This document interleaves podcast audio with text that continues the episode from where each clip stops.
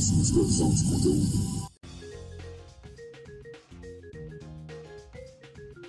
Fala galera, tá começando o Next Gameplay, o seu programa sobre games na Rádio Blast. Eu sou o Lujon e tô aqui com o Dati. Fala Dati, beleza?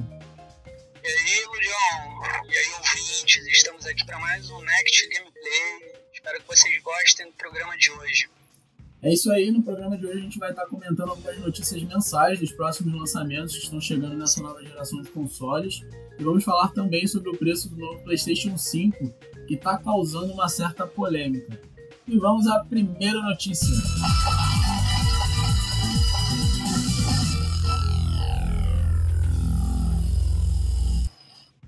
Genshin Impact é um novo RPG online gratuito de mundo aberto que foi lançado no dia 28 de setembro pela empresa chinesa MiHoYo para PC, PlayStation 4, Android e iOS e promete te levar ao vasto mundo mágico de Teyvat.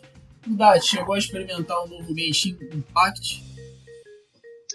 É, cara, eu, eu, joguei o jogo, joguei ele até o level 10, se eu não me engano, da, ranking de, explora, de explorador. Se eu não me engano, eu gastei umas 18 horas no jogo, provavelmente. Nossa, sim. E. É, é, é eu, eu joguei, tirei um dia inteiro pra jogar o jogo e ter o que falar sobre ele, sabe? Tipo, ter conteúdo palpável. Enfim, um, um jogo muito bom realmente com uma pegada de Bruce of the Wild, né? Uh, pra quem não sabe, Genshin Impact inicialmente é um jogo single player, onde você joga com quatro heróis ao mesmo tempo. É um jogo de RPG de mundo aberto, com batalha action, né, podemos dizer assim, batalha action, ação em terceira pessoa, com poucas habilidades, cada herói ali, ou campeão. Herói, herói, campeão. Tá, vamos chamar de campeão. Cada campeão tem em torno ali de quatro habilidades, três, quatro habilidades. Hum, a história eu não me aprofundei muito nela, mas parece ser bem interessante. É, o, personagem principal que você joga são é, dois. Você tem que escolher entre um dos gêmeos, né, masculino ou feminino, e eles atravessam mundos. Eu não me aprofundei muito na história porque eu só joguei umas 18 horas. Ah, a, a gameplay do, do jogo tá muito interessante, tá bem fluida, o jogo tá extremamente leve, uma qualidade gráfica incrível. É chamado de meio de, né, por alguns aí de cópia de Breath of the Wild pelo gráfico que é parecido, mas principalmente por ser um jogo de mundo aberto de exploração, focado em exploração. Para quem não jogou Zelda Breath of the Wild talvez não saiba, mas no Zelda, né, no Breath of the Wild, hum, você tem que explorar bastante, você tem a capacidade de ir a qualquer local do jogo, absolutamente. Você olha, tipo, local X, ah, eu quero ir ali, você consegue. Isso é uma coisa muito legal do Breath of the Wild. E o Genshin Impact, ele te traz a mesma sensação, por conta de que os personagens, eles conseguem escalar basicamente qualquer montanha, né? E isso deixa o jogo muito parecido. Uh, mas assim, o, o, problema de Genshin Impact, na minha opinião, é que você tem que explorar demais. Então, é um jogo que te suga muito. Coisa de que uh, você vai gastar mais de 100 horas nele, muito mais na realidade. Eu diria que mais de 200. Porque apesar de ser um jogo single player, o jogo tem dungeons, né, masmorras, deve entrar raids mais pro futuro, desafios, coisas que tem como você fazer de forma cooperativa. Né? E com isso, você meio que fica se forçando a jogar muito para acompanhar as outras pessoas. Ele é meio que um MMO, mas é muito single player. Enfim, no geral eu gostei muito do jogo, mas por ser um jogo que parece que vai te sugar muito e fazer com que você tem que jogar ele por horas muito extensivas, estilo World of Warcraft, isso me desanimou um pouco. E como eu não tô mais nessa pegada de jogar jogos tão extensivos assim, eu preferi não continuar jogando. Pois é, o que eu achei legal também é que ele traz essa proposta de mundo aberto, né? O que no RPG te dá aquela sensação de que o jogador está em uma jornada e que você pode explorar à vontade o universo do jogo. Na versão de PC eu escolhi um dos gêmeos, que passa lá no início da história, dei uma andada, fiz alguns combos, você consegue atacar, pular, nadar, enfim, o jogo parece que dá muita opção.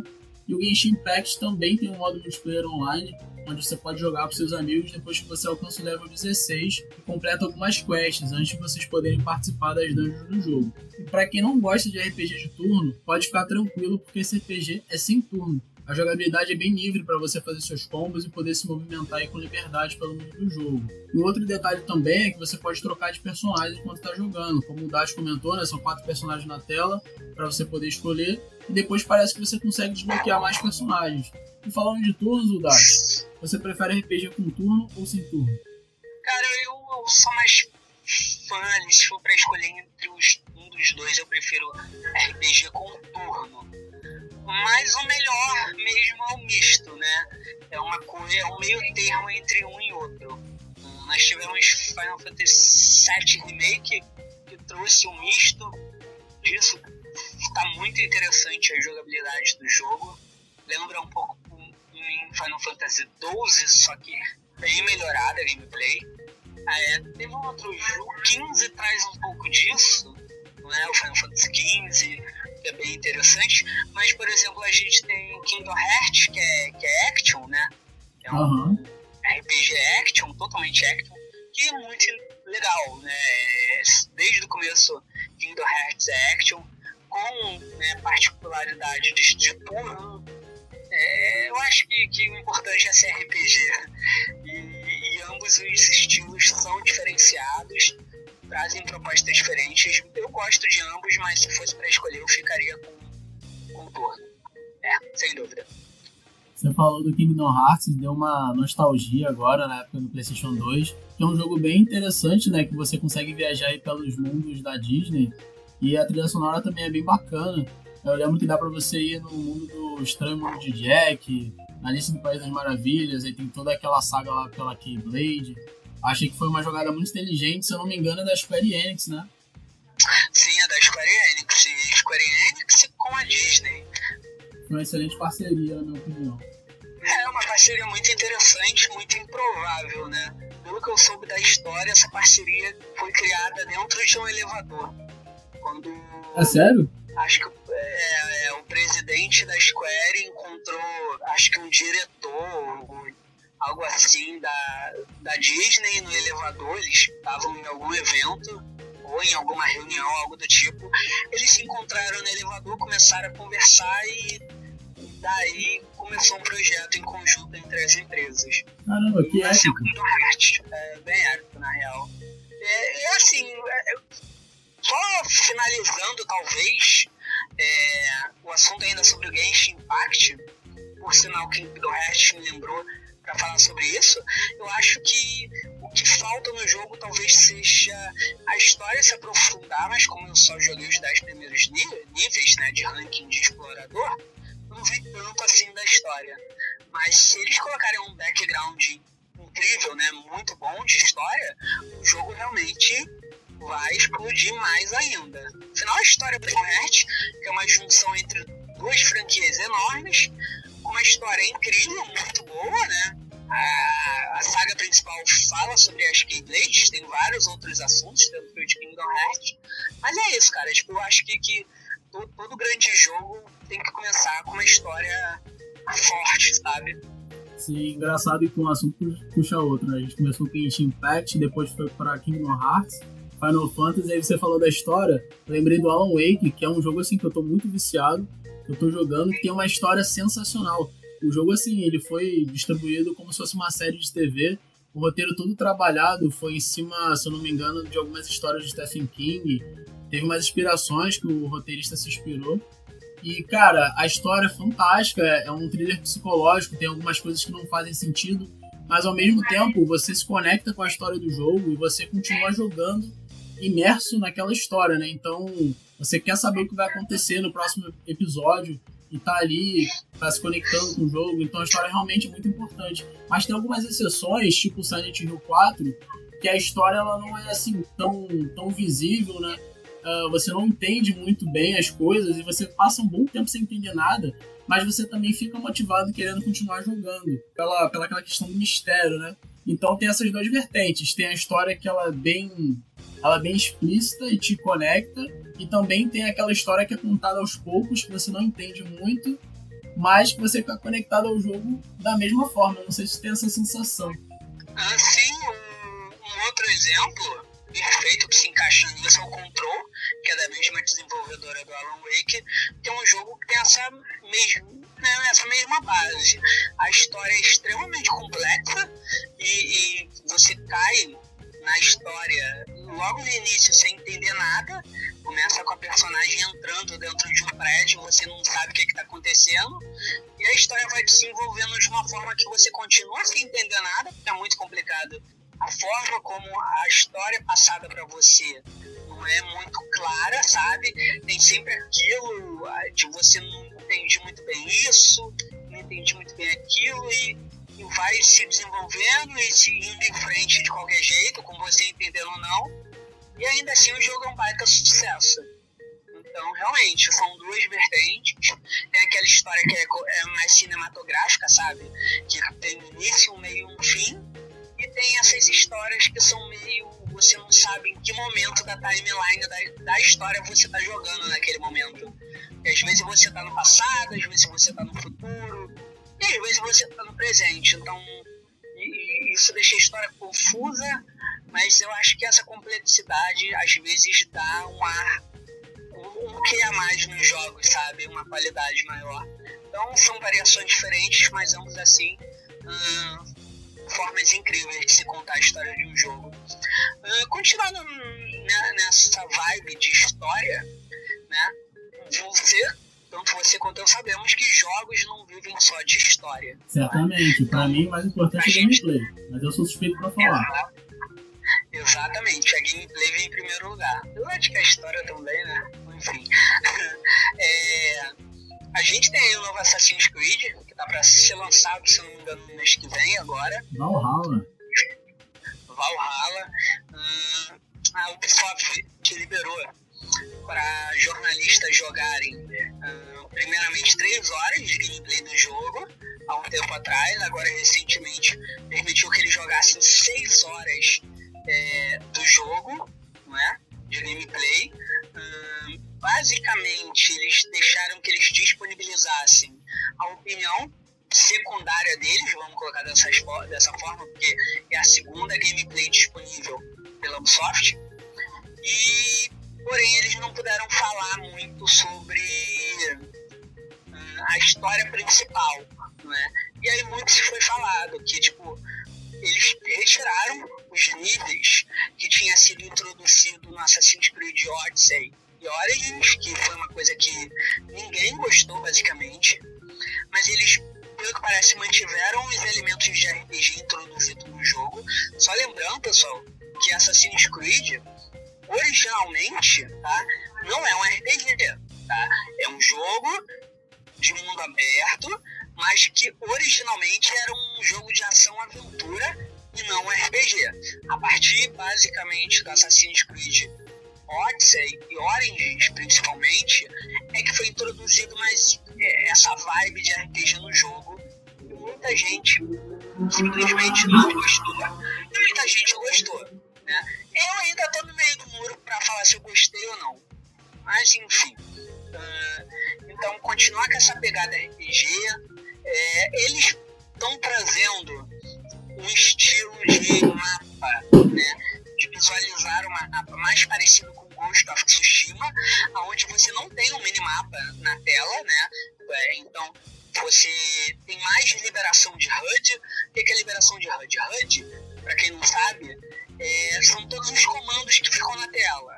E, e informações como HP, é, itens, sabe? E, no caso, itens rápidos. É, por exemplo, informação de qual arma você está usando, mana, sabe? Essas coisas, tudo isso é HUD. O minimapa é um HUD. E eles, pelo que parece, vão acabar com o minimapa no jogo, vão deixar só aquela setinha ali em cima onde você se localiza por norte, sul, leste, oeste. Enfim, tá bem interessante. É, pelo que parece, o mapa do jogo vai ser um, um falcão que você vai comandar. E ele, quando você acionar ele, ele vai, você vai para a visão do olho dele, aí você vai conseguir ver o mapa de cima, mas ainda assim, sabe, sem todos aqueles pontos que tinham antigamente, vão ser meio que sinais, olha, tem um item, talvez tenha um item aqui, mas você tem que ir lá e descobrir. Enfim, tá interessante. O problema é que a gente não sabe nada sobre a história principal, e história é um ponto muito crucial em Assassin's Creed, mas ao mesmo tempo, sabe, a gente fica com aquele medo de apenas ser mais do mesmo. Afinal, Assassin's Creed não inova, na minha opinião, desde Assassin's Creed Black Flag. Black Flag foi um que o João jogou, correto? Que é o que eu tô jogando nesse momento. Então, exatamente. Então, pra, na minha opinião, desde Black Flag, o jogo simplesmente não inovou em nada só trouxe mais do mesmo. Tentou inovar em Odyssey e Origins, mudando o estilo do jogo para basicamente um RPG. O que eu ainda não sei muito bem se foi um né, certo isso, correto, melhor para a franquia. Mas enfim, é, eu não, não, posso recomendar Assassin's Creed Valhalla no momento, a, sabe, a olhos fechados, porque pode ser mais do mesmo, pode não inovar, a gameplay pode acabar não satisfazendo e pode vir com muitos bugs. Afinal, a gente está falando da Ubisoft. Além disso, a gente também tem é, é, Watch Dogs Legion, que a gente vai falar mais pra frente, mas uh, eu vou passar agora pro João para ele falar um pouco do Valhalla. O Valhalla, que está chegando, né, o novo Assassin's Creed aí da Ubisoft, centralizado aí na mitologia nórdica, né? E parece que vai ter todas essas melhorias aí que você comentou. E dá a impressão que vai ser um jogo assim, no estilo de mundo aberto. Mas assim, eu confesso que eu não sou, como posso dizer, um especialista em Assassin's Creed. Eu tô jogando o Black Flag. Eu tô curtindo muito aquela ambientação de navios, aquele século, acho que é o século 17, 18, se eu não me engano. Você tem aquelas batalhas de canhões, você praticamente vive, né, como um capitão de um navio, tem toda aquela experiência, aquela aquela furtividade para você entrar infiltrado em alguns lugares. Então é bem interessante, assim. A história parece ser bem longa. O Valhalla, o pessoal tá indo na expectativa aí também. É, se eu não me engano, você joga com uma protagonista feminina. Não sei se tem também é, é misto. protagonista. É, é misto? A Ubisoft informou que, hum, pelo que eu vi, você pode escolher a qualquer momento mudar para masculino ou feminino. Então, ah, legal. Por exemplo, você escolheu feminino. Ah, mas poxa, eu adoraria ver como essa armadura fica dele masculino. Você pode chegar e mudar simplesmente para o masculino, sabe, na hora que você quiser. Mas eles também vão te dar uma opção do jogo é, escolher para você a cada momento. Então, por exemplo, né, é, nessa timeline, podemos dizer assim, porque sequência, né? No Assassin's Creed, para quem joga, sabe que o jogo é feito em sequências, pelo menos antigamente era. Enfim. Hum, aí nessa sequência, o, o jogo escolhe para você jogar com a mulher. Ou nessa sequência, o jogo escolhe para você jogar com o masculino. Tem essa opção também ou você pode escolher, mas a qualquer momento você vai poder mudar. Isso me lembra um pouco o Assassin's Creed Syndicate, que você jogava com dois irmãos, que agora me falha a memória o nome, e você podia mudar entre eles a qualquer momento. Mas nesse caso, eles eram personagens diferentes, sabe? Era é, builds diferentes, você jogava com os dois ao mesmo tempo, basicamente. E hoje em dia, o Assassin's Creed seria o carro-chefe da Ubisoft ou tem alguma outra franquia de peso também? Olha, uh, eu diria que é, é complicado dizer. Eu acho que talvez o Rainbow Six talvez tenha ultrapassado, não é? O Tom Clancy é uma franquia que cresceu bastante e sei lá, Far Cry não vem inovando muito. Far Cry. Ah, é, de Far Cry. O pessoal, tá meio, o pessoal, o pessoal tá meio saturado de Far Cry sabe? Porque o jogo é sempre a mesma coisa, só muda o background, mas é sempre a mesma coisa. A gameplay tá muito defasada, enfim. Então. E Assassin's Creed tá na mesma vibe. Eu acho que os dois jogos estão nesse mesmo, sabe? Batendo nessa mesma tecla. Vai ver que foi muito pra aquela área comercial, né? Aí perde um pouco da, essência, daquela paixão que foi o, o Far Cry já tá na sexta, na sexta sequência principal, né? Próximo que vai sair é o 6. Esse Assassin's Creed, cara, já deve ser o décimo ou décimo primeiro, sei lá. Além dos crônicos, que são meio que spin-offs.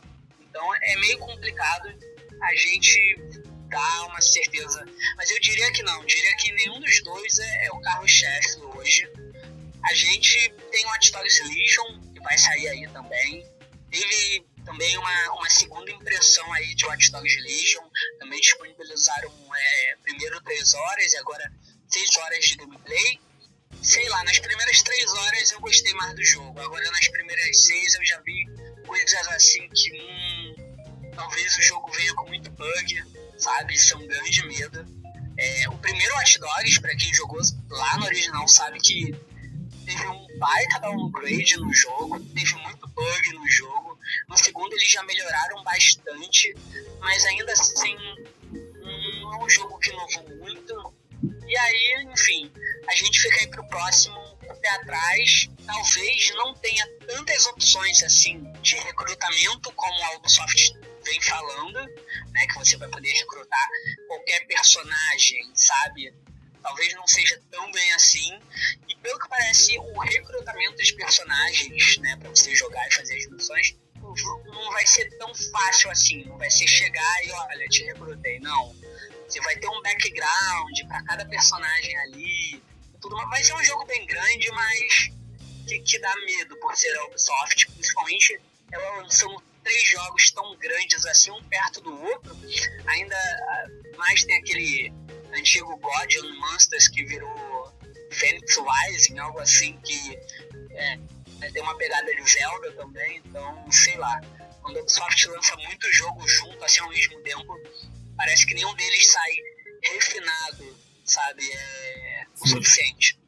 E olha só como é que é o negócio, a gente falou sobre vários jogos, um assunto puxa outro. A gente começou falando de Genshin Impact, né, que é esse RPG novo que surgiu aí, e os requisitos mínimos para jogar Genshin Impact são Windows 7, 8.1 ou 10 de 64 bits, um processador Intel Core i5, uma placa de vídeo GeForce GTX 1030, 8 GB de memória RAM e 30 GB de espaço livre no seu HD, e também a versão do DirectX 11. Mas a MiHoYo, que é a empresa por trás do jogo, recomenda que você tenha um processador i7, 16 GB de RAM e use uma placa GeForce GTX 1060 com 6 GB ou superior. Isso falando, claro, da versão de PC.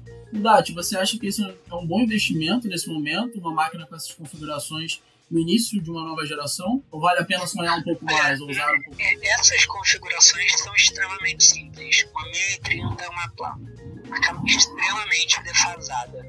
Assim, acredito que para você jogar esse jogo você não vai ter nenhum problema para para conseguir rodar ele. Ele é um jogo extremamente leve, sabe? Uh, eu acho que e, esse é um que a mais do jogo. É, jogos de sucesso, né, jogos de PC online de real sucesso são jogos que são leves, né?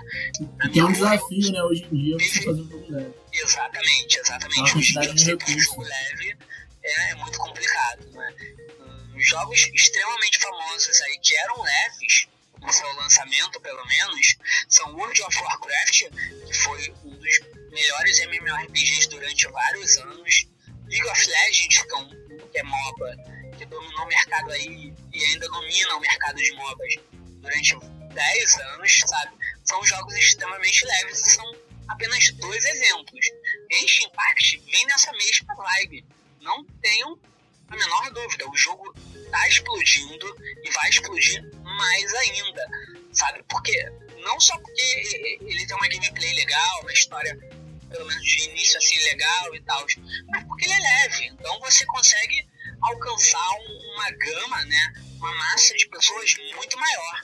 Uh, outro exemplo é Fall Guys, que a gente não fala muito aqui, mas é um, é um jogo indie, sabe, que, que simplesmente explodiu sabe? E, e, e não tenham dúvida, esse ano, é, pelo menos o GOT, né, o Game of the Year, para jogo indie, vai para Fall Guys. Fall Guys, que pode muito bem lutar aí também pelo Game of the Year completo, pelo Game Olha of the Year principal lá com as grandes, porque o jogo simplesmente explodiu. O jogo, se eu não me engano, já tem 15 milhões de, de downloads. Tipo, acho que isso só no PS4, tá? Sem contar Xbox, é, PC, sabe? Pô, se juntar aí os números da Steam com a Epic Store e o negócio explode muito mais ainda. Então é um sucesso enorme e assim, o jogo, nossa, é muito divertido, é muito divertido. Não vou falar que é incrível, porque é um jogo simples, mas é divertido. E, e, jogos são feitos para isso, para você se divertir. Então, eu acho que ele cumpre perfeitamente a função dele. Uh, mas voltando né, à sua pergunta, montar um PC agora não é o melhor momento, não é? é as peças de computador estão extremamente caras, devem baratear nos próximos meses, porque nós tivemos lançamentos de Intel, AMD, é, Nvidia, então com, com os lançamentos que a gente teve e vai ter agora no final do ano, as peças atuais vão ficar mais baratas. É, normalmente é assim, não é? E para a gente estar tá na pandemia, isso encarece ainda mais o produto. Afinal, as fábricas estão produzindo menos. Tá? Agora, a diferença, acho que principal entre PC e console é: console é uma coisa custo-benefício. Você nunca vai conseguir a mesma qualidade gráfica que você consegue no PC no console. O PC tá anos luz à frente. E tem os exclusivos, né? É. Aí a gente entra na, na vibe de exclusivo. No console você tem o exclusivo, tá? Mas não tenha dúvidas. Você, é, nem, nem, tanto a Microsoft quanto a Sony, ela não, elas não conseguem tirar o maior potencial gráfico dos jogos exclusivos delas. Porque simplesmente o console delas não tem é, hardware suficiente para isso, para tirar o máximo do máximo do máximo. E aí a gente tem é, dois exemplos gigantescos que eram exclusivos da Sony que foram para PC, que é Death Stranding e Horizon Zero Dawn, que tiveram gráficos muito superiores no PC. Claro, Horizon Zero Dawn teve lá seus problemas de porte para PC, mas que agora já foram consertados. Tá?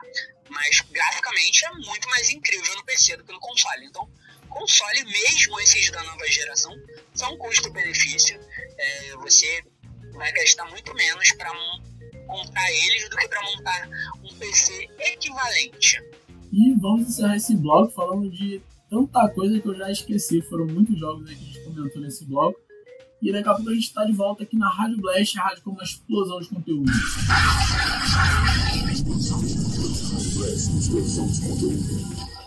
Rádio Blast, uma explosão de conteúdo. Hoje falando sobre notícias. E agora um assunto que está causando muita polêmica, é o preço do novo PlayStation 5, que já foi liberado a pré-venda e está custando algo em torno de 5 mil reais. Já os lançamentos de jogos estão custando algo próximo de 350 reais, né? Vou fazer uma conversão aí, 70 dólares, ignorando o imposto. E a gente nunca viu jogos tão caros assim, Mudati. O que está acontecendo? Será que a pandemia tem alguma coisa a ver com isso? Não, cara, não acredito que seja pandemia, não. Acho que é é a indústria, tá? A indústria de games, no geral, se unindo para lucrar mais. É, é, simplesmente isso, tá?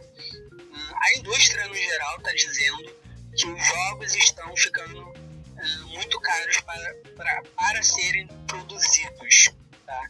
E eles, isso é uma desculpa, tá? É uma total desculpa da, da indústria de games. Com isso eles estão falando que tem que aumentar em 10 dólares todos os jogos. Para quem não sabe, lá nos Estados Unidos, os jogos no lançamento geral, tá? Isso não exatamente AAA, mas qualquer jogo seja de uma empresa grande, tá? Ou média, menos os jogos indie. Mas qualquer empresa média ou grande, ela lança seus jogos a 60 dólares. E ela vai aumentar para 70 dólares. No caso, 69,99 dólares. E, cara, isso se reflete muito aqui pra gente. Porque a gente tá com o dólar alto aí. Com certeza. E com isso a gente paga aí 350 reais. Vai ser a média dos próximos jogos. E aí vem aquela questão. A gente ainda não tem um posicionamento de empresas como GOG, Nuvem, Steam, Epic Store, para saber se isso vai se refletir nos PCs, tá? Então no PC a gente ainda não tem certeza de como vai ficar. Provavelmente vai ter um aumento também, mas isso ainda não é certeza. No console já aumentou, não é, não é se vai, já aumentou. É, os próximos lançamentos, hum, como Assassin's Creed, né, Ubisoft, cara, mas a maioria, a maioria vai vir nesse valor. A gente teve o NBA recentemente, o FIFA e o o FIFA tá vindo esse valor, o PES não, porque o PES não é um jogo novo, é basicamente um upgrade. Enfim, todos os jogos vão vir nesse valor agora. O único que é retirado disso é Cyberpunk 2077, tá? Ele não vai vir nesse valor. Ele vem como 60 dólares ou menos, né? Porque ele tá chegando aqui entre 200 e 250. Não compre a 250, porque o jogo não tá sendo lançado a esse preço. Então, dá para você conseguir ali por 210, 200, sabe? É, 199. Dá para conseguir ele vai nesse preço. Sobre os consoles, a gente tem a informação completa hoje de todos os dois consoles, no caso os quatro, né? Os preços são 399 dólares PS5 digital e 499 a versão com disco. E o Series S a 299 e o Series X a 499. O que, que acontece? O Series S, como a gente já falou aqui em outros programas, é uma versão bem mais barata e bem mais fraca, voltada aí para rodar em 1440p. Tá? É, ah, se eu pegar um Series S, eu tô perdendo em, gameplay? Não. Tá? É, a maioria das pessoas aqui no Brasil, pelo menos, não tem ainda acesso ao 4K. Tá? E o 1440p, para mim, que é o Quad HD, tá? A gente chama o 1440p, para quem não sabe, de Quad HD. Então, o Quad HD, para mim, é a versão ideal pra, para jogos, tá? Ideal. Que ele ali é o meio, é onde você tem uma frame rate legal, hum, você tem uma taxa de hertz legal, então você consegue colocar 120 hertz, Quad HD, 60 fps, 120 fps tranquilamente, sem problema. Agora, se você pegar um mais potente, não é? Que são os outros três consoles, não adianta você pegar para colocar em um Full HD ou em um Quad HD. Você tem que pegar esses consoles para rodar em 4K para extrair o máximo deles, porque são produtos caros que não vale a pena, sabe? Você pegar esses produtos que são extremamente caros para colocar é, em um monitor ou uma TV fraca. A mesma coisa se reflete aí nos PCs, né?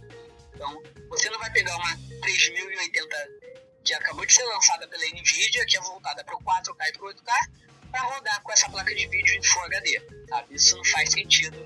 Você consegue coisas muito mais baratas que vão te entregar a mesma taxa de frame rate. Então, tenham em mente isso. Esses são preços, estão meio salgados.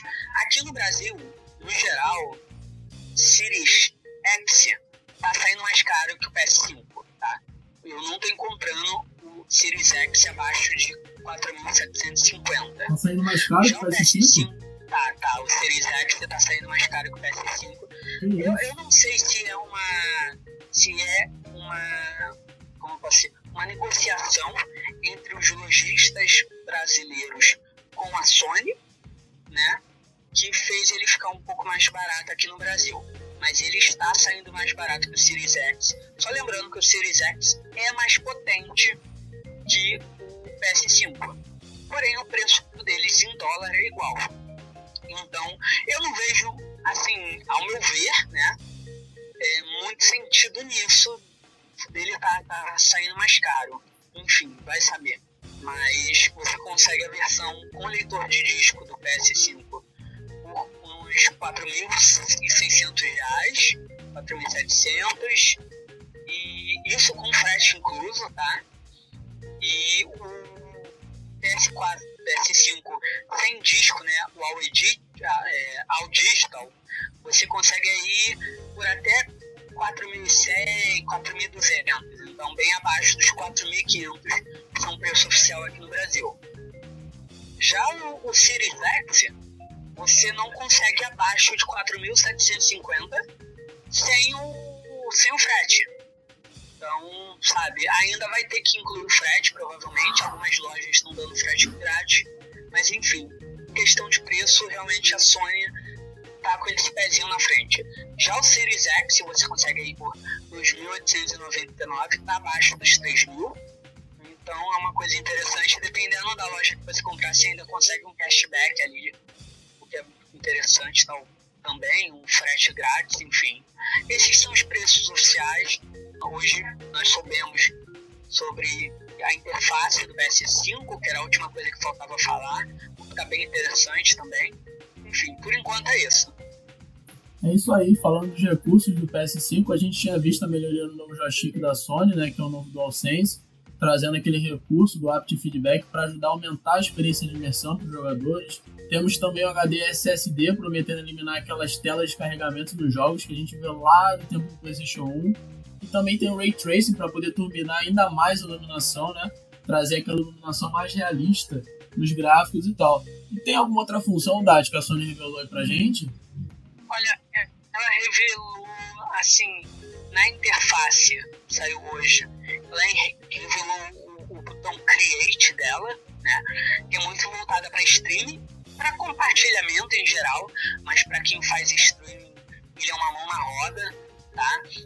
Por um exemplo, vamos dizer que você está jogando no seu PS5, você está jogando Genshin Impact, tá? E eu tô lá jogando meu Spider-Man Miles Morales. Tirou onda. Você consegue partilhar para mim a sua tela que você tá jogando em tempo real. Então eu consigo jogar meu Spider-Man Miles Morales ali e eu consigo ter uma telinha pequena que eu posso colocar em qualquer local e ver você jogando ao vivo a sua gameplay, tá entendendo? Uhum. Então, eu consigo ver você jogando na mesma tela, que é muito interessante. Ninguém esperava por isso, ninguém tinha visto nenhuma patente sobre isso da Sony, isso não vazou em nenhum local. Então é algo bem interessante, bem interessante mesmo. Para streaming, isso também é, nossa, incrível. Tipo, a gente tá jogando o mesmo jogo, eu consigo ver consigo fazer com que as pessoas que estão vendo a minha stream vejam tanto eu jogando quanto a pessoa que está jogando comigo, sabe? Muito legal. A gameplay dela. Então, você, é, sabe, é muito interessante para streaming. Eu acredito que também é interessante para as pessoas em geral, para o compartilhamento, né? Hoje em dia todo mundo compartilha tudo, mas, enfim, é, é bastante interessante. Ah, teve outras coisas também, mas eu não sei lá, eu não gostaria de me aprofundar muito nesse primeiro momento, porque não ficou tão bem detalhado como eu gostaria, não é? Eles mudaram bastante a HUD do sistema, a interface, hum, tem mais formas de você compartilhar via via redes sociais.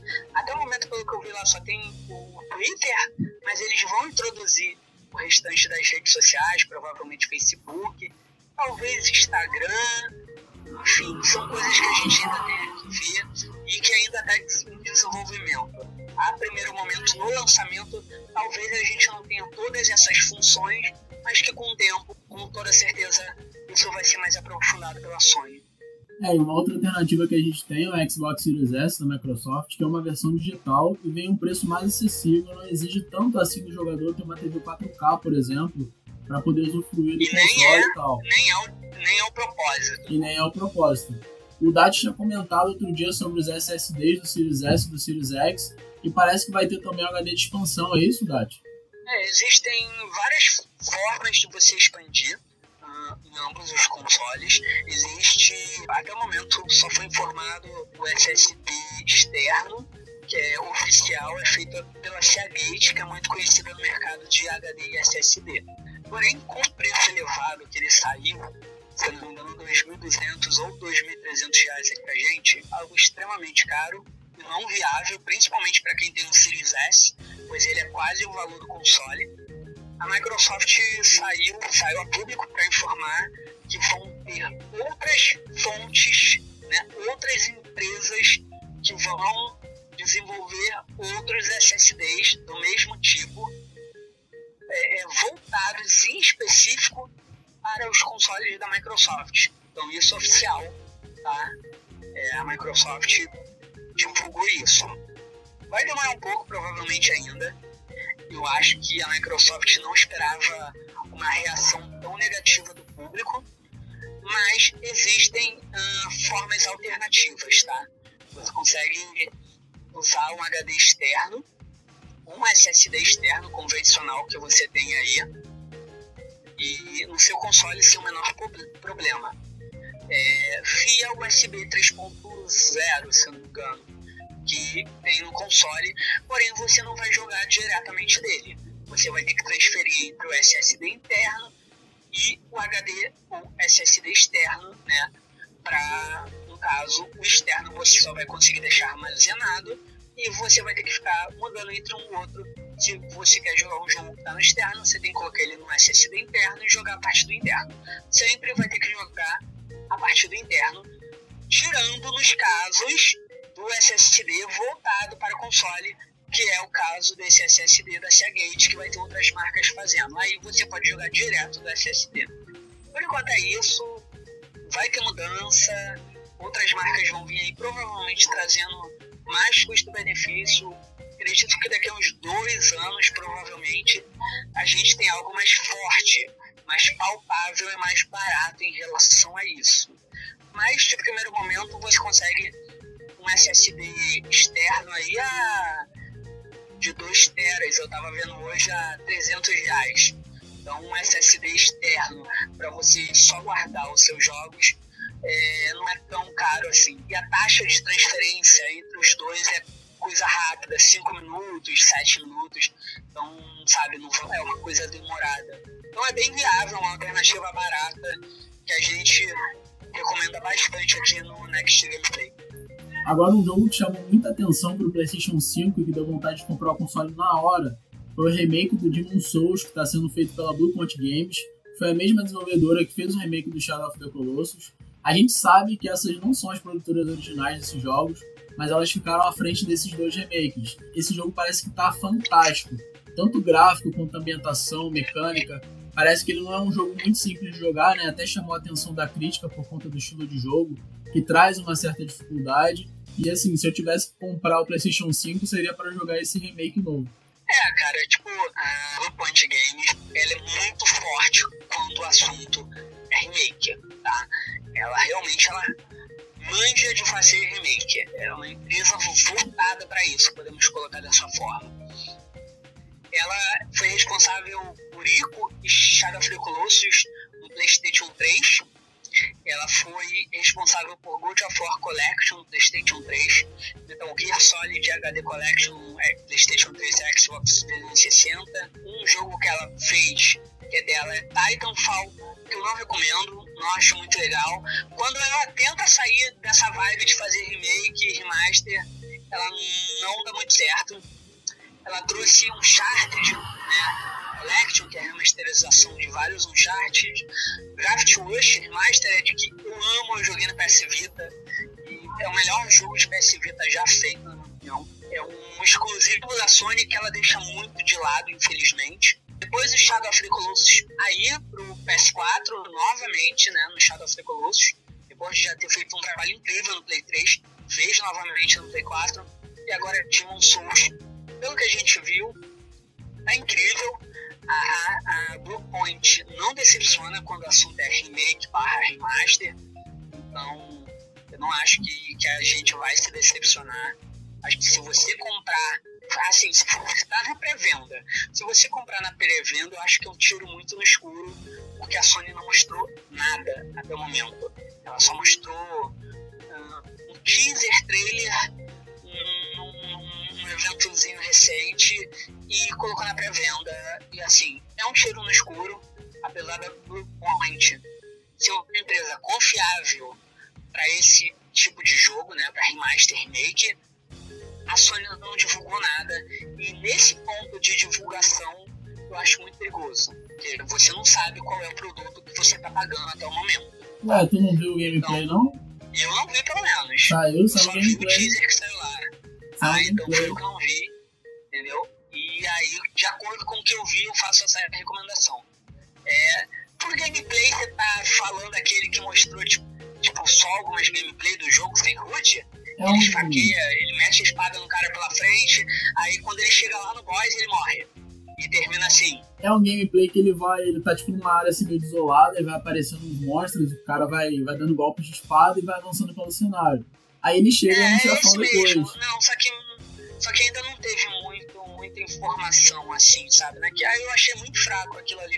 A, a gente já conhece o jogo, né? Queria a gente sabe coisa. como é Demon Souls, não é um jogo novo, é um jogo bem antigo, né? Ele criou o estilo Souls-like, mas eles vão mudar a gameplay do jogo. Não vai ser a mesma coisa. E Isso deu pra ver naquele, naquele teaser trailer lá, que eles vão mudar a gameplay do jogo. E quando eles mudam a gameplay do jogo, é- é, se torna uma coisa bem diferente, não concorda? O famoso downgrade, né, cara? É, não downgrade, porque downgrade é mais focado em coisa gráfica, mas assim, pode ser que chegue num ponto que se torne um jogo bem diferente em questão de jogabilidade. E aí, sabe, pode acabar não agradando. Entendi, Até porque- entendi. E, e- e- esse é o primeiro remaster, né? Uma recriação aí forte é, feita nesse nível. O que a gente teve ah, feitos em outros jogos do estilo Souls-like, eu acho que não foi tão agressivo quanto dessa forma. Então eu, não, eu tô meio com o pé atrás aí, apesar de ser uma empresa confiável. Eu ainda eu gostaria que a Sony divulgasse mais é, gameplays, mostrando um pouco mais do HUD do jogo, sabe? É, enfim, por enquanto é isso. É, vamos aguardar Só de finalizar um, finalizar um pouco sobre a SSD, a Sony divulgou ah, o, pre- o vice-presidente de diretor, vice-presidente de design e engenharia da Sony, desmontando o PS5, a versão com Blu-ray. E aí a gente conseguiu ver tudo que tem dentro do console. Literalmente eles mostraram o produto pelo que você tá pagando, mostraram o que tem ali dentro. Que legal. E isso são algumas coisas bem interessantes que a gente tem aqui para falar e muito importantes. Aquelas hastes laterais do videogame que são brancas, acho que você viu o console, correto? Dei uma olhada, dei uma olhada no vídeo de apresentação, mas não, não vi ele por dentro, não. É, então, mas como você deve ter visto, a lateral dele é branca, né? E aí, ambas as laterais são removíveis. O que significa que no futuro a Sony deve vender, isso é uma especulação, ela deve vender aquelas laterais separadas para você conseguir customizar o seu console, entendeu? Com séries como God of War, The Last of Us, provavelmente focando aí nas, nas first party, né? Nos jogos exclusivos. Então, de início, acredito que comece com exclusivos, mas logo depois as third party aí, as, as desenvolvedoras parceiras, devem vir trazendo também suas versões aí do console, que é muito interessante. Tipo, você poder customizar da forma que você quiser, é muito legal. E a customização do PS4 foi um dos pontos mais negativos do console. Foi muito criticado pela maioria dos games em geral da indústria. Esse lance da customização é legal que te coloca no controle, né? Do que, daquilo que você está comprando. E você pode fazer modificações. Isso já é um assunto que assim, vem lá de trás, desde os mods que os caras podiam fazer nos jogos, e adicionar o seu próprio cenário dentro do Counter-Strike, por exemplo. Ou então colocar um- uma roupa diferente no personagem. Isso já é uma coisa assim que vem se popularizando desde os anos 90. Exatamente, isso vem como é literalmente uma skin pro seu console. Não é? A Sony, a Sony maximizando aí as vendas é, em todas as partes do console que ela pode. Entendi, Ah, entendi. outras informações são ah, a Sony ela meio que está deixando dois buracos na lateral do console para você conseguir aonde tá e, é, nesses buracos vai ser aonde vai ser gerada né vai ser focada aí a saída de ar e aonde vai ficar a maior parte da sujeira do console então com isso você consegue colocar um, um- a ponta do seu aspirador ali e aspirar aquela sujeira o que facilita muito na limpeza do seu console, tá? É uma coisa fenomenal que eu acho que a Microsoft pecou, porque eu já olhei todos os cantos do Xbox Series X, assim, pelo que ela divulgou, e eu não vi isso. Uma forma de você limpar o console. Sem contar que a saída do Xbox Series X é por cima, né? Então o ar vem de baixo e sobe. Tá? Até porque o ar quente ele sobe. É física básica. Enfim, é, com isso, eu tenho um certo medo de que a sujeira acumule naquela parte de cima do console. Né? Eu não sei se a, a, pessoal do design aí do console pensou bem nisso na hora de fazer ele. Vamos ver como é que vai ser para limpar. Afinal, a, a limpeza do console é a manutenção básica dele. Então, é uma coisa que você tem que fazer. Tá? Um, acho que o último ponto mais importante assim de se tratar uh, sobre o PlayStation 5 nessa questão aí de engenharia é que ele vem com metal líquido no, no lugar da pasta térmica, que é extremamente importante. O metal líquido ele consegue transpassar muito mais o calor do processador para os head pipes e com isso fazer com que o calor se dissipe de forma muito mais fácil, né, mais prática, de forma mais uniforme, o que é muito interessante. Porém, o metal líquido ele é, ele conduz eletricidade, a pasta térmica não. Uma coisa a se pensar. Além do mais, ele ele corrói qualquer coisa que não seja cobre. Então cobre segura ele, mas o aço, o alumínio, sabe, o metal no geral, ele corrói. Então, sim, vamos ver se vai dar certo isso. É uma questão a se pensar aí. E é uma questão de que, pelo que parece, a Sony passou dois anos desenvolvendo isso, né? A forma de passar o metal líquido na, no processador para conseguir é, não estragar ele a longo prazo, né? E conseguir fazer essa dissipação melhor de calor, que é muito interessante. É, tudo indica que nessa nova geração a gente não vai ter problema com superaquecimento, né? É o esperado, superaquecimento e barulho. Afinal, uh, o PS4, principalmente, eu diria nem tanto o Xbox One X. Na minha opinião, ele é bem menos. Mas o PS4, ele tem um problema gigantesco de barulho e superaquecimento. Principalmente o Pro, que quando você joga em 4K, o bicho faz um barulho enorme. Pois é, agora voltando aqui para a parte dos jogos, outro jogo que está chegando também é o Cyberpunk 2077, que é um jogo de ação e aventura também de mundo aberto, se passa em uma cidade futurística, onde você joga com mercenário fora da lei. E esse jogo está chegando tanto para os consoles da nova geração quanto da geração anterior. Ele vai vir para PlayStation 4, Xbox One e PC no fim do ano, é para Xbox Series e PS5 em 2021. Como é que tá o hype em cima desse jogo, Dati? A gente pode esperar algo tipo um GTA do futuro ou vai muito além disso? Cara, eu, eu, eu, eu não colocaria como um GTA, porque eu acho a pegada dele é mais no estilo Skyrim, sabe? Hum. Dishonored. É mais ali para brigar de frente com a Bethesda, que é focada nesse estilo em primeira pessoa. O jogo é em primeira pessoa. Hoje a gente teve aí o último Night City Wire, que é um evento da CD Projekt Red, que estava mostrando como é o jogo, basicamente. E nesse episódio 4, final, uh, nós tivemos informações sobre a mobilidade dentro do jogo, né? Que é andar de carro, andar de moto, como vão ser os carros, como vai funcionar esse sistema no geral, afinal, mobilidade é uma parte muito importante desses jogos de mundo, de mundo aberto. Estilo Horizon, Death Stranding, GTA, Skyrim, por aí vai. Isso eu gostei muito, porque nessa questão ele vai ser em terceira pessoa. E como o jogo está muito focado em customização, você poder, né, você poder aí customizar o seu personagem à vontade, desde as genitais até todo o resto. Opa! O que é bem estranho. Mas enfim. Hum, você jogar em primeira pessoa, como você vai ver o seu personagem? Essa era uma questão muito importante e que hum, a indústria, a indústria não, a comunidade né, gamer em geral estava contestando.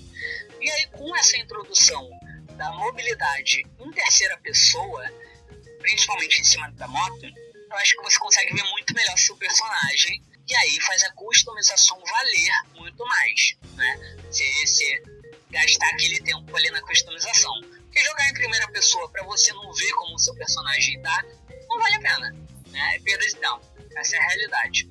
Mas enfim, o jogo tá incrível. É, nessa questão de, de carro, moto e tal, mobilidade no geral, ele tá muito nível GTA V. Nesse, nesse aspecto, ele é muito parecido com o GTA. Vamos ver se vem melhor até, porque eu acho que GTA V tem uns certos problemas de física quando o assunto é, é, é isso, sabe, de, de mobilidade. Em primeira pessoa, ele vem para brigar com a Bethesda, que acabou de ser comprada pela Microsoft.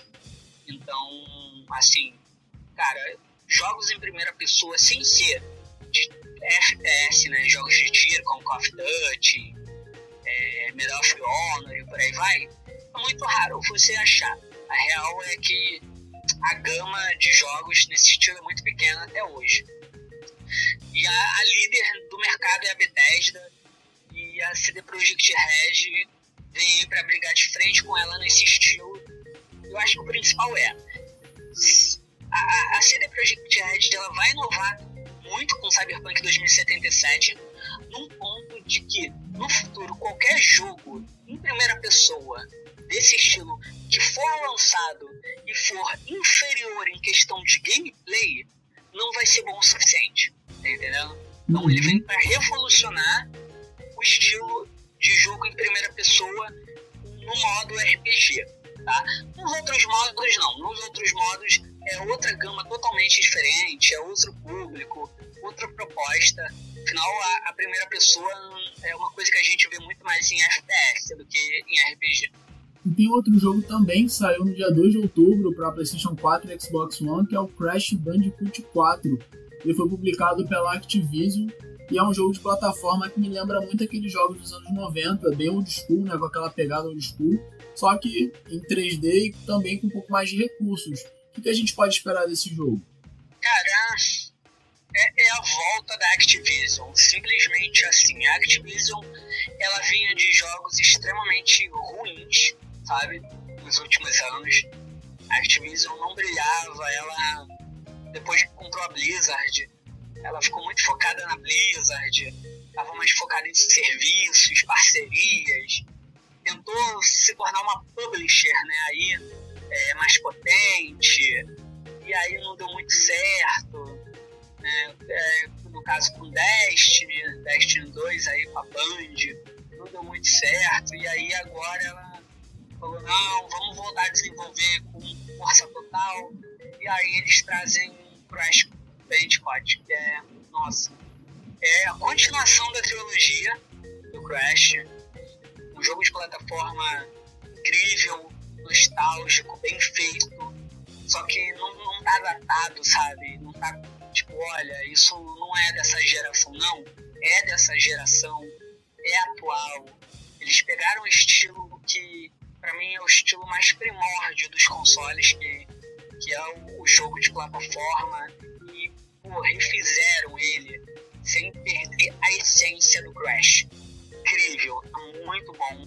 Mas, assim, é um jogo acho que mais pro pessoal raiz, tá? Sabe? É, é um jogo pro pessoal que gosta de um Demon Souls, sabe? Uhum. É um jogo que, cara, você. Pra você tirar tudo do jogo, você tem que passar raiva com ele. Você tem que jogar com vidas limitadas, sabe? Não adianta jogar. Ah, vida ilimitada, morreu, volta no checkpoint. Não, Crash não é isso, tá? Crash é, é um jogo primordial, sabe? É um jogo muito raiz. Volta do início. É aquilo, é. Morreu três vezes, amigo, volta pro início, faz a fase de novo. Não é um jogo para você. para você virar o jogo demora 8 horas. Não é um jogo de se virar. É um jogo de você platinar ele. Então é. A dificuldade dele é exatamente isso. É você tentar conseguir tudo nele. Achar todo, todos os diamantes, pegar todos os. Eu esqueci o nomezinho agora, mas é meio como, como se fosse uma pera, sabe? Você coleta. O objetivo é esse, é passar das fases coletando. O jogo, é claro, não é perfeito. As batalhas com os boss estão extremamente fáceis. Hum, o que é, não é uma coisa muito legal. Eu acho que esse é o principal ponto negativo do jogo. Uma coisa muito divertida é que você não joga mais só com o Crash. Você tem outros personagens, inclusive um dos vilões, que eu esqueci o nome agora, afinal faz mais de 10 anos que eu joguei o último Crash. Um, mas você joga até com um dos vilões, que é o Doutor M, alguma coisa assim, enfim.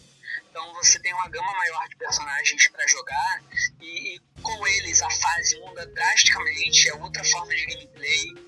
É, mas é, é, um jogo de plataforma comum, né? Que é meio estilo roguelike, né? Morreu, volta do início. Então é aquilo, é pular, coletar, cima, frente, baixo, é, ir para trás. É bem basicão, mas é um básico atualizado que funciona com uma qualidade incrível, que vale cada centavo. É, é o retorno da Activision ao que ela já foi um dia. Show de bola. É isso aí, vamos ficar na expectativa dessa nova geração, porque a gente já está vendo coisa que nós nunca vimos antes. Tem o preço dos consoles, que chega altíssimo, não vai ter mais tela de carregamento, os gráficos estão cada vez mais poderosos, e esse Demon Souls mesmo que a gente falou parece coisa de outro mundo. Eu queria comprar um PlayStation 5, né, só para poder jogar esse jogo. E também o Ratchet Clank Rift Apart, que promete levar a franquia a um outro patamar. O Dat já garantiu o PS5 dele. E qual jogo que você está mais ansioso para jogar aí nessa nova geração? Cara, da nova, assim, da nova geração a gente tem muito pouco jogo, né? Mas que estão saindo, pelo menos aí, cross-gen, né? Para as duas gerações, que dá para lançar, cara.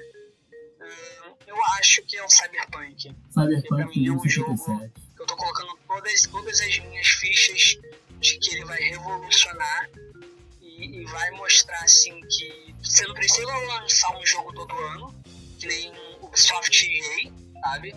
Que você pode demorar sete anos lançando um jogo e fazer algo com qualidade, cobrando menos. Afinal, Cyberpunk não vem a 70 dólares, é uma coisa para mim já é incrível, sabe? Da CD Projekt Red podia ter virado e falado, olha, nós vamos aumentar para 70 dólares, a gente ia ter que simplesmente aceitar. É um jogo de 70 dólares, tá, sabe? É, tem muitos jogos que estão saindo a 70 dólares que não valem isso, mas Cyberpunk é um jogo de 70 dólares sendo vendido a 60, sabe? Então, só por isso, a CD Projekt Red, por ir é, numa linha contrária a toda a indústria como, né, como um todo, é, já é uma coisa fenomenal. E, assim, demorou muito tempo para esse jogo sair. E, sei lá, tipo, eu coloco todas as minhas fichas nele. Eu acho que a única empresa hoje que consegue bater de frente com a CD Projekt Red é a Rockstar, que é uma empresa que vai na mesma vibe, sabe? É, a Rockstar lançou GTA V em 2013, ficou sete anos sem lançar nada, basicamente. 2013, acho que foi antes de 2013, acho que 2012. Ficou aí sete anos sem lançar nada. De sete anos lançou Red Dead Redemption 2, os dois jogos são incríveis, são jogos excelentes, sabe? Então, é, são duas empresas aí que são para mim o ápice do mercado e são as únicas duas empresas que realmente valem a pena, que são jogos que você tem certeza que eles vão vir com a qualidade que você tá pagando. Todo o resto é resto e, sabe, a, a maioria aí não entrega o valor que se, é pago hoje que são valores exorbitantes. É isso aí, esse foi o Next Gameplay de hoje. Muito obrigado, ouvinte, pela sua audiência. Não repara no fundo musical, já passou carro, já passou trem, teve cachorro latindo, som de teclado, mas o recado tá dado. Fica ligado aí na programação da Rádio Blast, que tá surgindo muita coisa legal. A gente vai estar tá trazendo notícias, análises, opiniões e também não deixe de acompanhar os nossos blogs. É só acessar radioblast.com.br ou então redeblast.com e a gente está lá toda sexta-feira, às 21 horas, com o programa Next Game Play. O Dati quer mandar um recado aí pra galera? Hum, cara, eu queria finalizar agradecendo o pessoal por ter escutado a gente. Hum, pra finalizar, assim, falando dessa geração nova, é que ela não vai trazer grandes coisas, assim, não vai revolucionar em questão gráfica. Eu acho que ela vai refinar mais o que a gente já tem, então só vem para melhorar o que já existe. Então, assim, hum, no geral, acho que é bom para quem não tem o PS4 e o Xbox Series One X segurar um pouco, esperar o preço baixar, e vai dar uma melhorada, vai passar essa pandemia e aí você vai conseguir o seu console novo aí hum, bem mais barato e ainda vai sair bastante jogo aí pelos próximos dois anos para a geração atual, o que é o mínimo que a gente espera das duas empresas é, são donas desses consoles. Então, por enquanto é aguardar, pessoal. Vai ter muita novidade aí.